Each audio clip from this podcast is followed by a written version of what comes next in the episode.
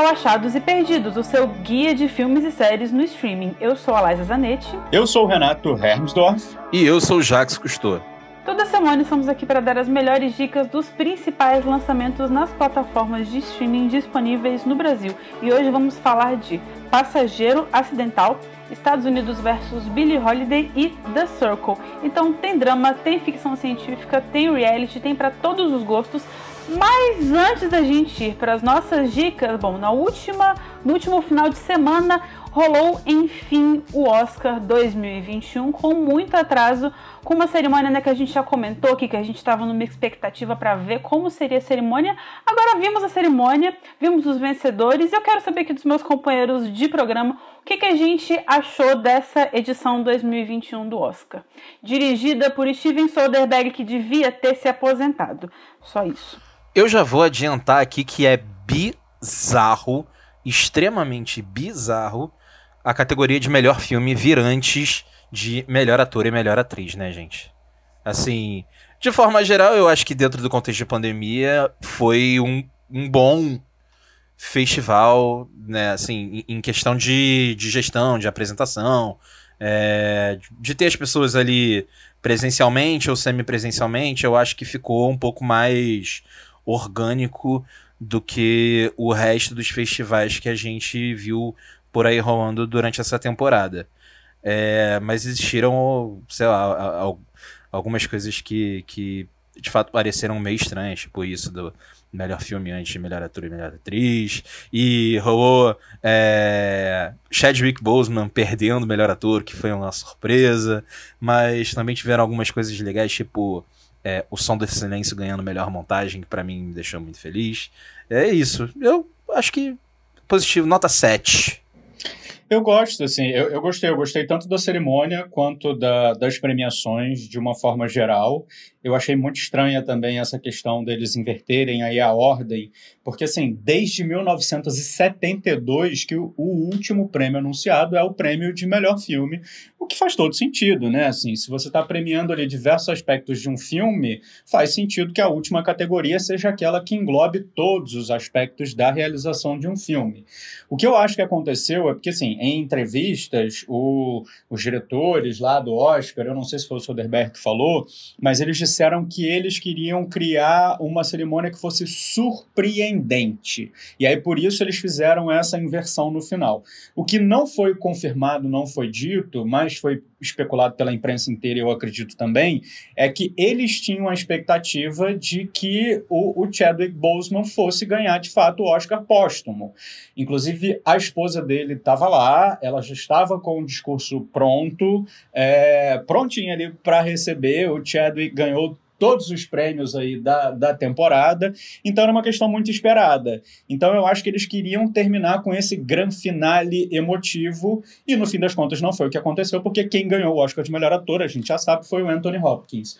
É, então teve, teve é, é, essa estranheza aí, mas de uma certa maneira eu achei legal, eu gostei de apresentar ali um pouco da história de cada indicado, ao invés de ficar passando clipezinho o tempo inteiro. É, eu acho que foi uma cerimônia bem legal, bem inclusiva, assim, gostei Gostei bastante. E gostei da premiação de uma forma geral. Assim, a gente sabe que Nomadland foi o principal vencedor, com três prêmios: ganhou diretora, ganhou atriz, ganhou também é, melhor filme, que é o principal prêmio, né? Obviamente. Mas os prêmios ficaram todos diluídos ali. Muitos filmes ganharam dois, é, é, dois Oscars, né? E assim, filmes bons. Eu acho que os filmes dessa temporada foram bons, assim. Então, tanto Judas, Som do Silêncio, Meu Pai, foram filmes ali que, que são filmes que eu acho muito bons e que saíram com, com dois prêmios. Então, então eu acho que foi, foi legal, assim. Eu só não concordo, ninguém bota na minha cabeça que Professor Polvo é o melhor documentário, ainda mais daquela lista ali dos cinco concorrentes. Então isso me deixa muito revoltado.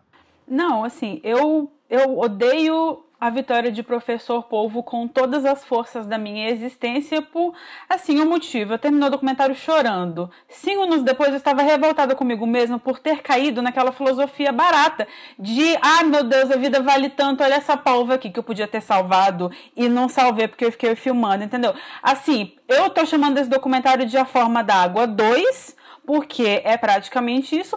E diante dos outros indicados, inclusive diante dos esnobados, que inclusive dois esnobados que eu gosto muito, que são o As Mortes de Dick Johnson e o Boys State, são maravilhosos, que não foram indicados.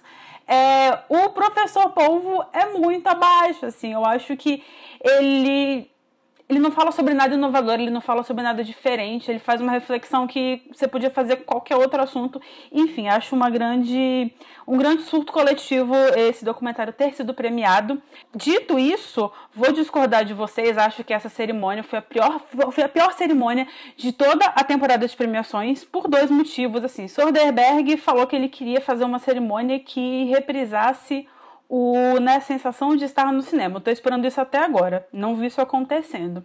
É, Acho que eles tiveram um ano para planejar essa cerimônia. A cerimônia ficou completamente diluída, ficou completamente perdida, ficou tudo muito solto. Eu não gostei dessa coisa de ficar falando sobre os indicados ao invés de mostrar clipe. Acho que ficou uma coisa muito dispersa. Acho que no ano como esse, em que as coisas estavam tão confusas, não ter um apresentador, que é uma coisa que eles estão insistindo há uns três anos, algumas vezes dá certo, outras não. Acho que nesse ano não deu certo, precisava ter um um fio condutor, esse fio condutor não existiu. É, então eu não gosto da cerimônia, acho assim, para uma cerimônia que teve um ano para ser preparada, para uma cerimônia que foi adiada para fazer o melhor possível, acho que deixou um pouco a desejar. Dito isso, gosto muito das vitórias, acho que a coisa de mudar a ordem ali no final foi por isso mesmo, assim, tem um ditado que um professor meu do, do vestibular falava, que eu nunca esqueci, é uma filosofia muito bonita, assim, palavras extremamente rebuscadas, que eu vou repetir aqui, não conte com ovo no cu da galinha. Foi isso que essa produção fez, contou com o, a vitória do Chadwick Boseman, que não veio, e aí a única sensação cinematográfica que essa premiação me deixou foi aquela sensação assim, quando o filme acaba, você fala isso? Cadê? É assim que acaba, e aí você sai do cinema dando com os burros na água.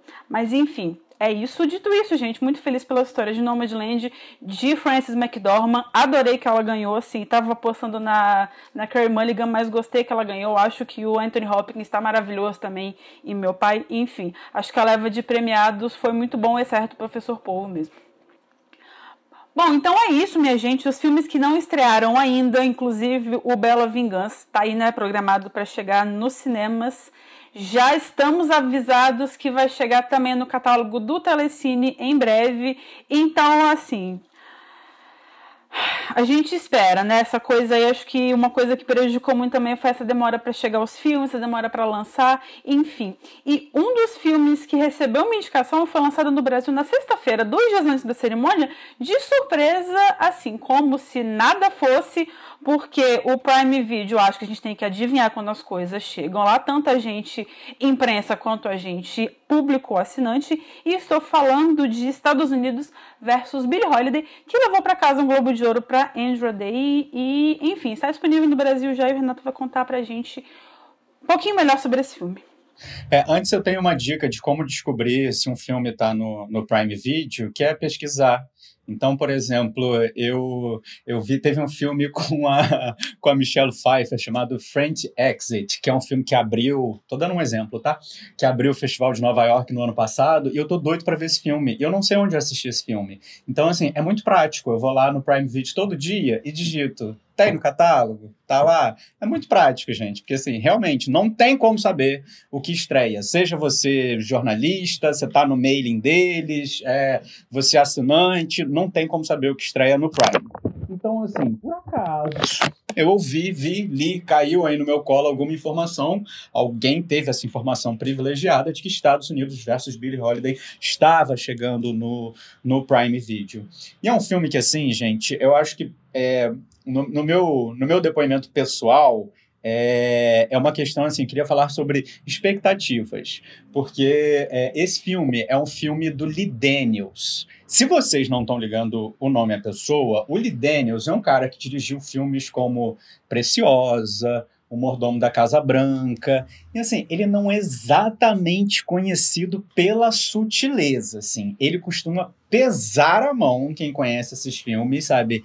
Ele pesa muito a mão e costuma fazer aí uma novela do SBT, assim. Normalmente é isso. Então, tendo isso em mente, quando eu assisti Estados Unidos versus Billie Holiday, eu achei ótimo, gente. Porque tem tudo para ser um filme é, exagerado e, e sublinhado ali no drama. E, e, e, cenas de luta, ela sendo maltratada. E, e assim, é, essas cenas até estão lá, mas eu diria até que a abordagem do filme é uma abordagem meio poética, assim.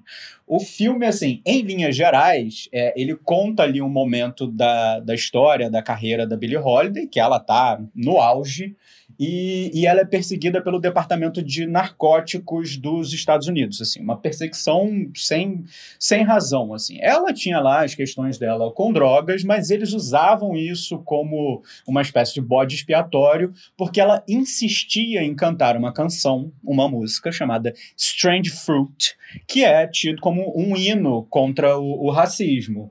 Então, é, esses caras queriam prender ela, na verdade, o governo dos Estados Unidos queria prender ela por esse motivo, não por causa do consumo de drogas. Então, assim, é um filme que tem umas elipses ali em alguns momentos, assim, o diretor deixa deixa algumas lacunas para você completar. Tem umas cenas que são até poéticas, assim. É bem bonito o filme. Eu, por exemplo, ela estava indicada a melhor atriz, né? O filme não estava indicado a melhor filme, não teve nenhuma outra indicação, aliás.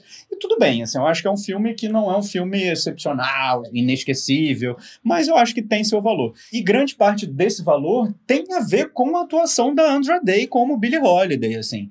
Lembrando, a Liza citou aí que ela ganhou o Globo de Ouro, e ela ganhou o Globo de Ouro numa circunstância, numa situação em que ela estava concorrendo com as exatas quatro atrizes que estavam disputando o Oscar com ela também. Essa categoria esse ano, gente, eu acho que assim, qualquer pessoa que ganhasse, eu ia ficar feliz, porque eu acho todas as performances muito boas, de verdade. Só que a minha preferida, de fato, era a Andra Day.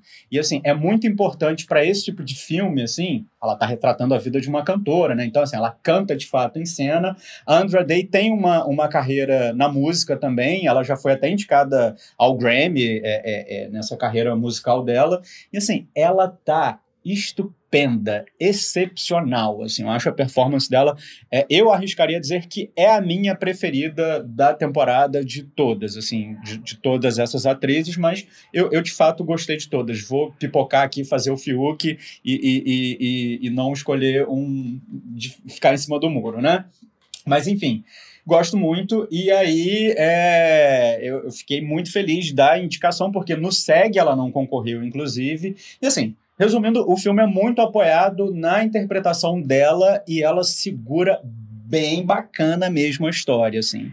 Então, acho que super vale. É, tá no Prime Video. Tem também no elenco, gente, o Trevant Rhodes, assim, só para lembrar que é o ator principal de Moonlight, assim, que, sei lá, não sei se ele tá sumido, eu pelo menos há muito tempo que eu não via ele. E ele tá no elenco do filme também, assim. Então, essa é uma dica que eu acho que vale a pena investir aí. O Prime Video não tá merecendo, mas enfim, quando o filme é bom, a atuação é boa, a gente vem aqui e fala também, justiça seja feita última vez que eu vi Rapaz Trevante Rhodes foi em Bird Box, aquele filme horroroso da Netflix com a Sandra Bullock. Ah, verdade! É que eu esqueci que esse filme existe. Infelizmente eu não esqueci. Inclusive vão fazer uma. O, o livro vai ter sequência, acredito que o filme também. É, mas é verdade, é o último, esse é o, o último papel dele depois do, do Bird Box é um, um, um, grande ator. Gostei muito dele em cena, inclusive porque é muito bonito. Mas, enfim, é... grande lição que a gente tira disso aí, gente, é não criar expectativas. Porque o Renato não criou expectativas com o filme de Lee Daniels, falou, ah, vai ser qualquer coisa, e aí se surpreendeu. Então, assim, não criem expectativas, que as expectativas geralmente são as nossas inimigas, assim. Então é isso. Eu não vi ainda, mas eu fiquei revoltada com essa coisa de não avisado, o filme chega ali em cima da hora, assim como se fosse qualquer coisa. Mas isso não é um problema só do Brasil no catálogo do Prime Video. O, o New York Times tem uma newsletter que é sobre cinema, sobre televisão, e tem uma seção na newsletter deles que é assim: eu sei que você. O título é Eu sei que você quer assistir as coisas da Amazon, mas você não consegue encontrar. Alguma coisa assim, o título. E aí que eles falam sobre esses lançamentos que chegam de surpresa. Então, assim. Se o New York Times lida com esse problema, quem sou eu, entendeu? Então, assim, mas a gente tá aqui sempre para dar essa garimpada e te avisar, e é isso. Estados Unidos versus Billie Holiday já está lá no catálogo do Prime Video. Mas para você que não quer saber de biografia, quer saber de ficção científica, o novo filme da Netflix, Passageiro Acidental, ele é assim, eu acho que ele é meio que uma obra global, ou mais global que a gente poderia chegar recentemente, porque é dirigido por um brasileiro e tem gente de tudo que é nacionalidade no elenco. Estou falando de Passageiro Acidental, né, Jax? Exatamente. Eu trouxe, inclusive, o é, Passageiro Acidental justamente por ser um filme escrito, é, produzido, dirigido por um brasileiro, né, como estreia. Para quem não sabe, o Joe Pena, é, ele é muito conhecido do YouTube como Mr. Guitar Man. Se você já ouviu falar esse nome, é sim, o diretor desse filme está estreando, é o Mr. Guitarman, do que é incrível, e eu, eu assim, é, eu não acho um grande filme, aquele filmaço de ficção científica, mas é, é um filme que, para uma estreia e de um brasileiro, eu acho que a gente tem sim é, que exaltar, porque sempre que a gente vê um brasileiro fazendo algo que não é exatamente decepcionante em Hollywood, é, eu, eu, acho que pega bem pra gente, entendeu? A gente vê que existe um movimento, sim, já há algum tempo, de brasileiros que vão para Hollywood, que, que imprimem uma marca nossa lá no, na terra do tio Sam. Mas, enfim, voltando à história do filme, que não é exatamente tão crível, é, a gente acompanha uma missão espacial que vai levar vida para Marte, né? É, o, o próximo grande passo da nossa corrida espacial é colonizar Marte. A gente está vivendo esse processo hoje e eu acho que a cultura, de forma geral, já traz essa ideia é, como algo muito mais aceitável. Então, o filme já parte desse pressuposto de que existem pessoas em Marte, né? existem é, equipamentos terrestres em Marte, tem mais gente indo para Marte lá implementar as suas pesquisas.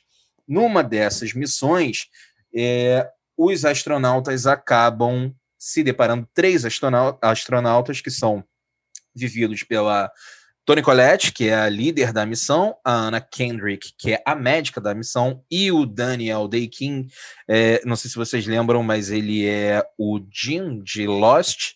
É, eles estão lá na, na sua missão e encontram um quarto passageiro que acabou se acidentando ali logo antes do, da nave decolar, né, do foguete decolar.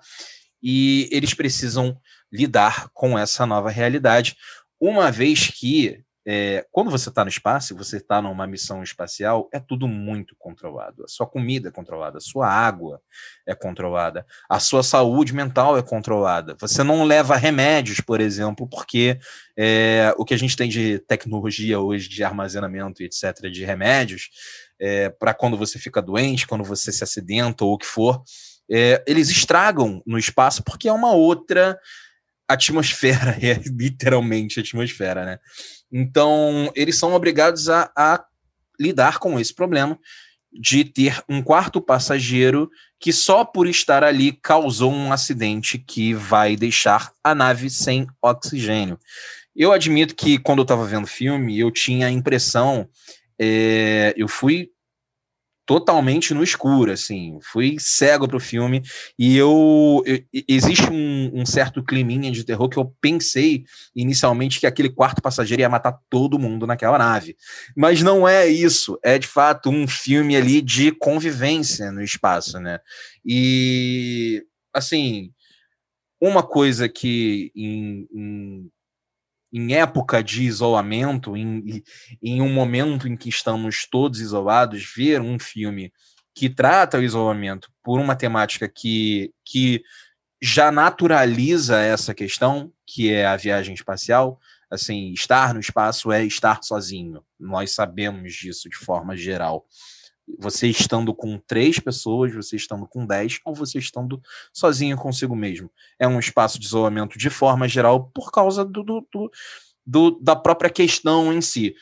É, mas é, é, eu assim, eu achei interessante algumas coisas que ele faz ali para levar a sua narrativa é, e não deixar com que ela fique exatamente maçante. Não acho o, como eu já disse, o suprassumo do, dos filmes espaciais, mas é um bom filme de estreia. É um filme que, com pouco recurso, utiliza, utiliza bem o que tem, sabe? Os, os cenários, principalmente, eu acho que para um filme espacial eles são bem feitos, eles conseguem ter um certo dinamismo ali com a sua fotografia, com a própria montagem, e tem eventos que acabam levando é, a, a história para um lugar que é um pouco mais fresco dentro desse dessa narrativa de, de espaço, né? Dentro dessa é, desse gênero, né? Porque, assim, eu, eu acho que a gente pode considerar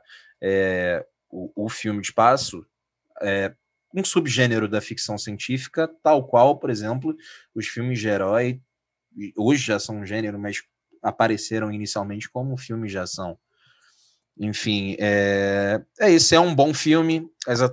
Ter, ter a Toni Collette em um filme é, a gente sabe que não vai ser ruim, porque é sempre maravilhoso ver a Toni Collette atuando.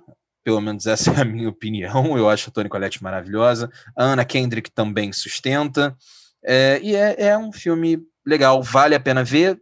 E Bem, é um filme que não está saindo do top da Netflix, né? Então, assim, a gente sabe que as pessoas de fato estão assistindo, gostando, compartilhando, etc, etc e tal. É assim, uma coisa que eu gosto muito do filme é que ele, obviamente, que ele tem toda essa roupagem de, de ficção científica, né? Mas ele, é, é, eu acho que ele é menos ficção científica e mais ali um drama de sobrevivência, assim. É, é, é, é, ele pega muito mais pela questão moral ali, pelo debate do de e aí, estamos aqui em três, surgiu um quatro, só tem oxigênio para três. O que, que a gente faz? Como é que a gente resolve isso, né? joga a pessoa para fora da nave, mas se a pessoa também tem uma família, como é que é? Como é que se resolve isso? Então, assim, eu acho que tem tem essa construção de clima que eu acho que é muito rica. Acho que é um filme longo, assim, tem quase duas horas e eu acho que ele peca um pouquinho ali na, no ritmo. Mas, de qualquer maneira, eu acho, eu acho muito legal essa, essa economia, num certo sentido, assim, porque são só os quatro atores ali em cena o tempo todo. É, é pensando assim, o, o, Joe Pena, ele, ele tem meio que ido para esse lugar de, de um cinema muito econômico, né? Quase como se fosse um anti-Lee Daniels, me veio agora esse, esse pensamento. Porque o filme anterior dele, ele, ele estreou com um filme chamado Arctic, que é um filme de 2018, 2019, que é basicamente também um drama de sobrevivência. É a mesma coisa. Assim, não é a mesma coisa. Desculpa, vou voltar, porque é bem diferente, mas ao mesmo tempo o, o fio condutor é esse mesmo, assim, que é um filme que se passa na neve, no Ártico, de um cara que está lá lutando pela sobrevi sobrevivência perdido sozinho. De repente cai um outro avião, ele já é um sobrevivente de, de um desastre aéreo, e ele tem que lidar ali com a própria sobrevivência e cuidar de mais alguém, uma, uma mocinha que está muito machucada, inconsciente, é, por conta do acidente dela, assim. Inclusive, é, eu tinha entrevistado esse filme, o primeiro filme dele, passou em Cannes, foi selecionado em Cannes em 2019, não na mostra principal. E e ele tinha falado que a, a, história original, inclusive, desse filme que a gente está vendo agora, O Passageiro Ocidental, é, ela se cruza com a história do Arctic, porque o Arctic, que foi o primeiro filme que ele lançou, na verdade era para se passar em Marte, ao invés de se passar no Ártico. Mas naquela mesma época, o Matt Damon estava lançando lá o Perdido em Marte, então eles resolveram mudar o projeto inteiro para não ficar muito parecido, entendeu? Porque o cara do Arctic está meio que perdido no Ártico. Então, assim, seriam perdidos em Marte, ia embolar e tudo. Os dois filmes, inclusive, eles se comunicariam. O, o, Passageiro Ocidental, que foi escrito antes, ia se comunicar com o, o Arctic, que foi lançado depois, entendeu? Então, assim, é, os dois têm esse ponto em comum, que é essa, esse drama, essa, essa luta pela sobrevivência. E, e assim, é, é, no caso do Arctic, praticamente não tem diálogo, né? Que é um cara perdido lá com mais uma menina que está inconsciente. Nesse, assim, são quatro pessoas ali também. Eu gosto muito que ele faz isso. Ele, ele faz isso. O, o filme termina num anticlímax, né? É, eu acho que isso é comum aos dois, assim. Então eu, eu, gosto dessa economia dele. Acho que é um cara que tá, tá filmando muito legal e tem um, um, um futuro promissor aí em Hollywood. Eu tenho que fazer o meia-culpa, porque eu falei que era o filme de estreia dele, não sei porque me veio isso na cabeça. É...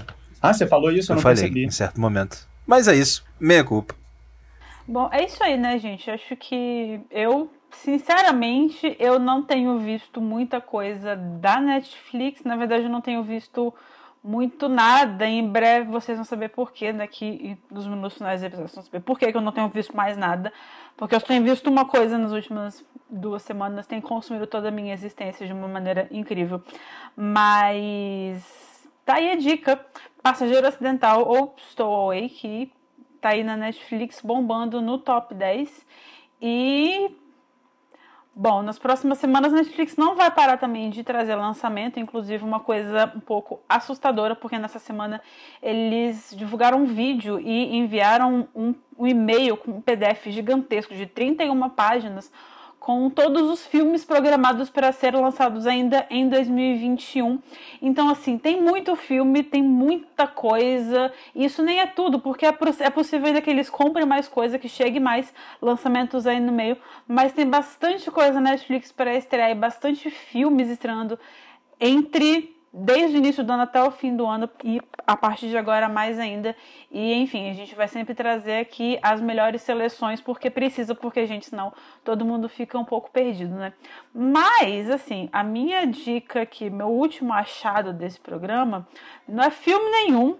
É pra gente, assim como eu, que não tem muita concentração, tá com capacidade de concentração assim lá na lua, ou, né, perdida pelo espaço por aí que é o reality The Circle. Eu gosto muito de The Circle, a segunda temporada.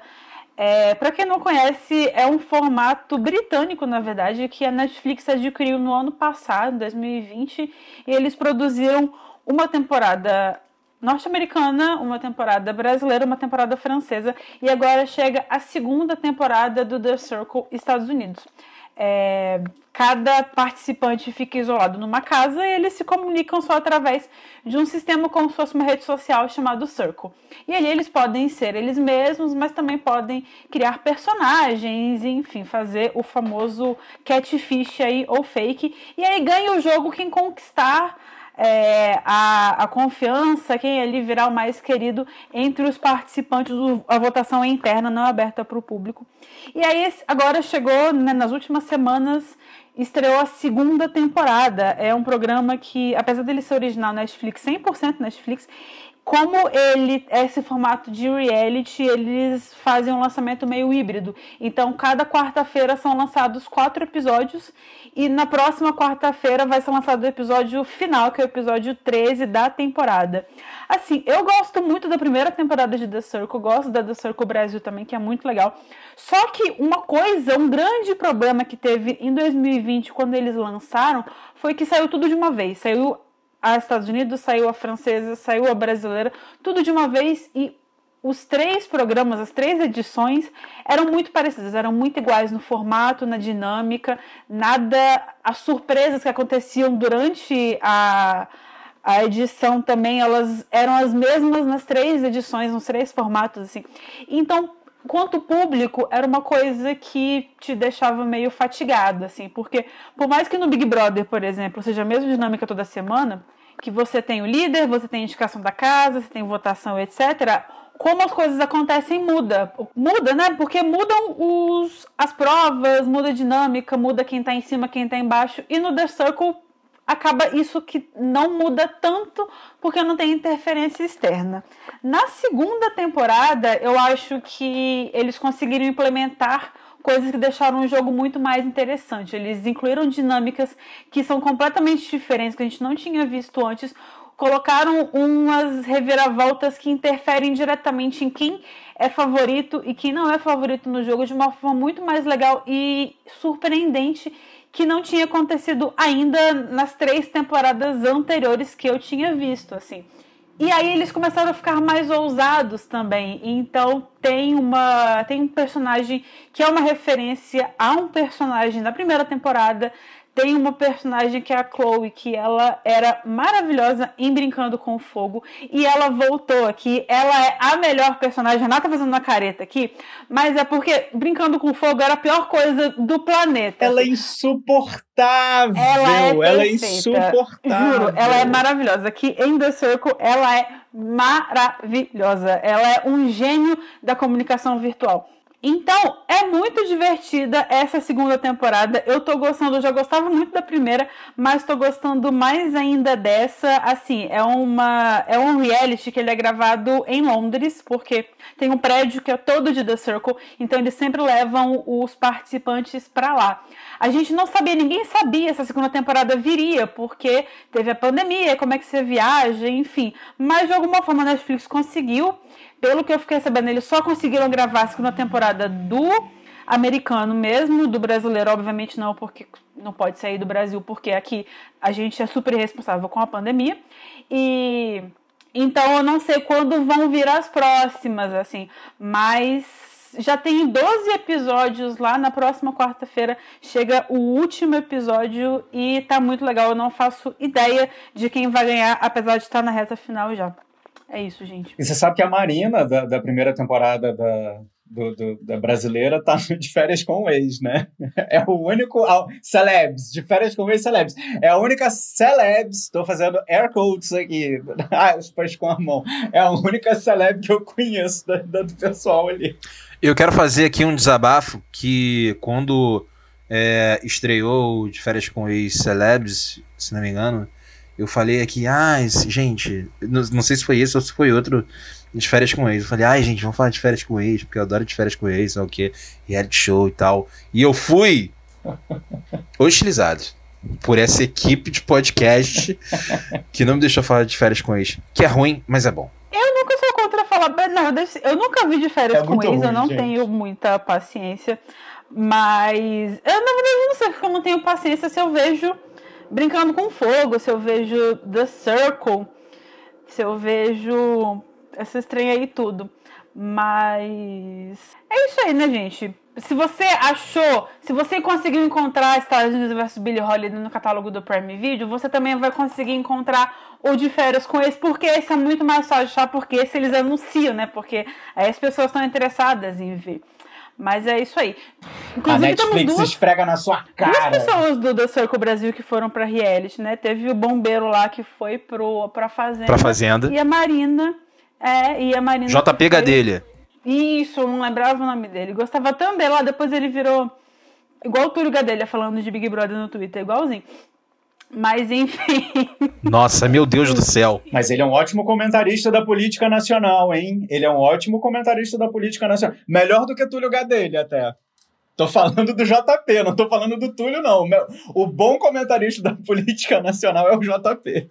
O Túlio Gadelha é um artista contemporâneo, incompreendido. Todos os dias o Twitter fica lá esperando ansiosamente o tweet absurdo e sem noção do Túlio Gadelha, assim, virou é arte, gente. É arte pós-moderna, entendeu? Assim, grandes ironias dessa rede social do passarinho que cada vez mais insuportável. Mas enfim, minha gente, é isso. The Circle, segunda temporada lá na Netflix. Para você que também tá de saco cheio do Big Brother trem que não acaba mais, Deus me livre. Chega, Boninho, nunca mais invente de estender essa edição porque não deu certo, foi horrível odiei, não aguento mais essa última semana, tô vendo assim, por obrigação.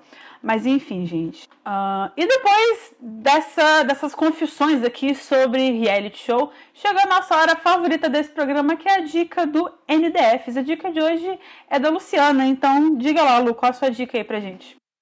Olá, família NDFs. Tudo bem com vocês? Aqui quem fala é a Pipoca Luciana e eu quero indicar para vocês uma série recém-lançada na Netflix que chama Ginny e Georgia. Essa série conta basicamente a história de relacionamento de mãe e filha que se mudam para uma cidade diferente, tentando criar raízes logo após a mãe ficar viúva. A série tem comédia, tem emoção, tem drama e usa várias referências de outras séries famosas, como Friends, como Gilmore Girls, que inclusive é uma série maravilhosa disponível na Netflix também, mas isso é para um outro recado. A série tem só uma temporada, porém a Netflix já confirmou a segunda temporada de Ginny e Georgia. Espero que vocês gostem do jeito que eu gostei. Beijão. Ginny Georgia, tá aí, cara. Eu gosto muito dessa série. Inclusive, nas últimas duas semanas ela chegou a ficar nas listas das mais assistidas da Netflix é, nos Estados Unidos e tal. Então, é, ela parece um pouco, assim, ela se vende como um wannabe Gilmore Girls, mas depois quando você vai ver não tem nada a ver, assim. É uma série bem, bem gostosa de ver, bem complexa, bem... É divertida, assim, é aquele tipo de diversão que você vai vendo, assim, descompromissado e, e é bem legal. Eu gosto bastante. Segunda temporada já está confirmada também. E é isso aí, valeu pela dica, Lu, valeu NDFs pela parceria de sempre. E agora, chegando na nossa reta final, os nossos pedidos do dia. Então, seguindo a mesma ordem que a gente começou, Renato, abra o seu coração. Bom, revoltado aí pelo Oscar de melhor documentário de Professor Polvo, eu vou indicar aqui um outro documentário que, para mim, é o melhor documentário do mundo, simplesmente. É, eu estou falando de Jogo de Cena, que é um filme de 2007 do, do Eduardo Coutinho, que assim, em linhas gerais, é um documentário sobre atuação, assim. É, é um projeto em que ele anunciou no jornal, assim, perguntando para as pessoas, para mulheres, na verdade, se elas gostariam de contar a sua história para a câmera. E aí ele faz um mix muito louco, assim, de mulheres que contam a própria história, de mulheres que contam as histórias de outras mulheres, de mulheres que contam a história de outras mulheres, são famosas e ao mesmo tempo contam a própria história também. E assim, é de uma complexidade, de uma riqueza impressionante. Assim. Entre essas pessoas, mulheres famosas que, que, que atuam ali, a gente tem André Beltrão, Marília Pera, Fernanda Torres, assim, é genial. E você, assim, vai para um lugar que é, é, é não é exatamente um documentário sobre atuação, mas no fim das contas é uma, um documentário sobre a vida, assim, sobre as relações humanas. É super bonito, assim, muito tocante. Então, assim, queria dar essa indicação do Globoplay. Tá disponível no Globoplay. Claro que eu não ia falar aqui de Casa Kalimann, que virou a piada da internet. Jesus, gente, aquilo é constrangedor. Você, jovem, é cringe, tá? É muito difícil assistir aquilo. Beijo, Rafa. Cara, eu, eu acho que o jogo de cena é um documentário sobre o ato de fazer documentários um pouco, né? É, é, eu lembro assim, eu assisti o documentário na faculdade e a minha professora da faculdade da época tinha trabalhado com Coutinho em Edifício Master em jogo de cena. Então, assim, é uma história que sempre que eu tenho oportunidade eu conto, porque é o mais perto que eu pude chegar é, desse, desse grande documentarista que brasileiro, essa enfim, um, uma grande riqueza para o nosso cinema nacional. E é isso, o jogo de cena é um. Realmente é um. É, talvez seja o melhor documentário do mundo mesmo, porque é realmente incrível. Reforço a dica aí. E você, Jax? Eu hoje vou trazer um filme que ganhou apenas sete Oscars, já que estamos falando de Oscar e eu também trouxe um filme é, que fala sobre espaço. Hoje eu estou trazendo Gravidade. Gravidade aí, para quem não conhece, é um filme dirigido por Afonso Cuarón com a Sandra Bullock fazendo uma astronauta que acaba ficando isolada no espaço, né, em, uma pequena nave ali, é, após um mega acidente espacial aí que acaba criando uma onda de acidente, de, de lixos espaciais que vão estourando tudo que existe no caminho da nossa estratosfera se não me engano. Eu acho que é Estratosfera. Mas enfim, é um bom filme, é um, um, um filmaço, assim, é, com efeitos especiais é, que, na minha opinião, são incríveis o que a gente vê de espaço ali e, sinceramente, deslumbrantes, assim. É, e que é isso, filmes de espaço, ficção científica e etc. são algo que que me apaixonam de forma geral. E esse filme traz uma sensação, mais uma vez, de isolamento, nesse caso, real isolamento, porque é ela com ela mesma. É, existe um outro personagem ali que a gente tem uma grande surpresa em certo momento, né? Que é vivido pelo George Clooney também, que contracena com ela. Mas é isso, é um, é um bom filme que está na Netflix. É, e que merece ser visto, gente. Assim, pode ir. É um filme que passa rápido, pelo menos para mim, eu já vi algumas vezes. E é um filme que sempre passa muito rápido, assim. É, e com um, um valor de produção muito alto. É, esse é aquele tipo de filme, para mim, quando perguntam assim, qual a importância de ver o filme no cinema, numa tela grande? A resposta é gravidade, assim. Eu me lembro de ter assistido esse filme na época do lançamento, obviamente numa tela grande, de IMAX, e a sensação que eu tive foi de ter assistido o filme no espaço, com uma tela enorme, um som incrível. Então, assim, sinto muita falta de voltar para as salas de cinema. Acaba a pandemia. Gatilho isso aí, gatilho. Bom, gente, a minha dica, como eu falei há alguns minutos quando eu estava falando de The Circle, que tem um motivo pelo qual eu não vejo mais nada na minha vida, este motivo chama-se Halt and Catch Fire. É uma série do AMC Studios, que tem quatro temporadas já finalizada. E durante muito tempo eu falei, ah, eu tenho que ver essa série porque ela sempre aparecia nas listas de melhores séries do ano, melhores episódios do ano, dos críticos de TV que eu acompanho norte-americanos. E aí eu sempre falei, ah, um dia eu vou ver essa série, um dia eu vou ver essa série.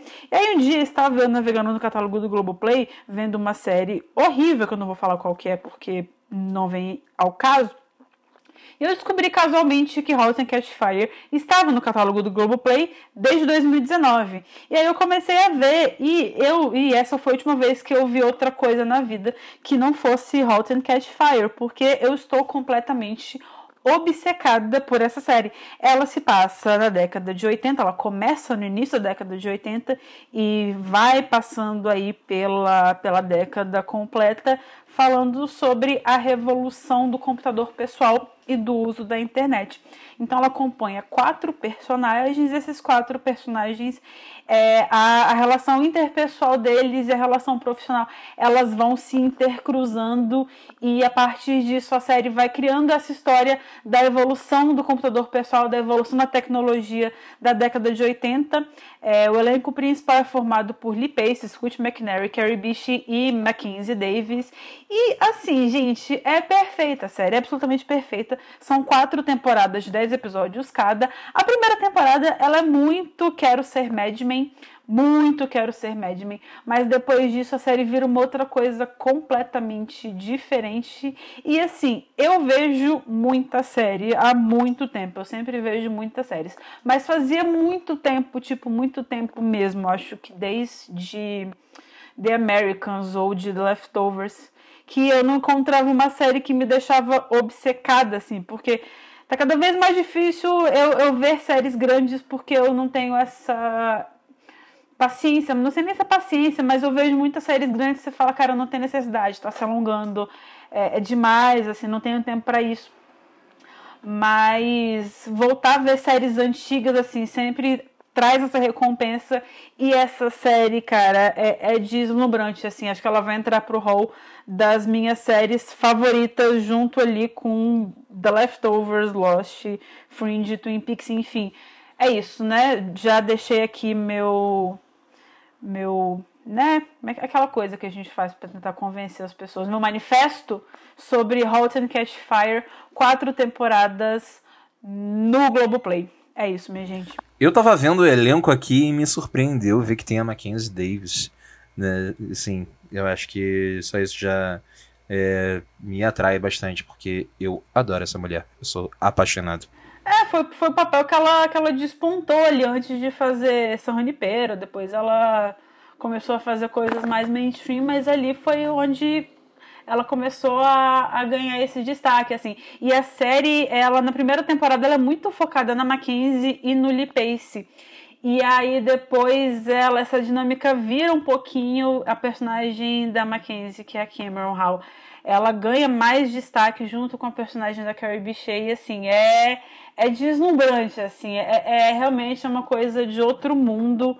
É, vejam que vocês não vão se arrepender, não vão precisar ficar procurando o que ver todos os dias, porque você só vai pensar: meu Deus, tem mais episódios de How Ten Catch Fire para assistir, como eu faço diariamente há duas ou três semanas.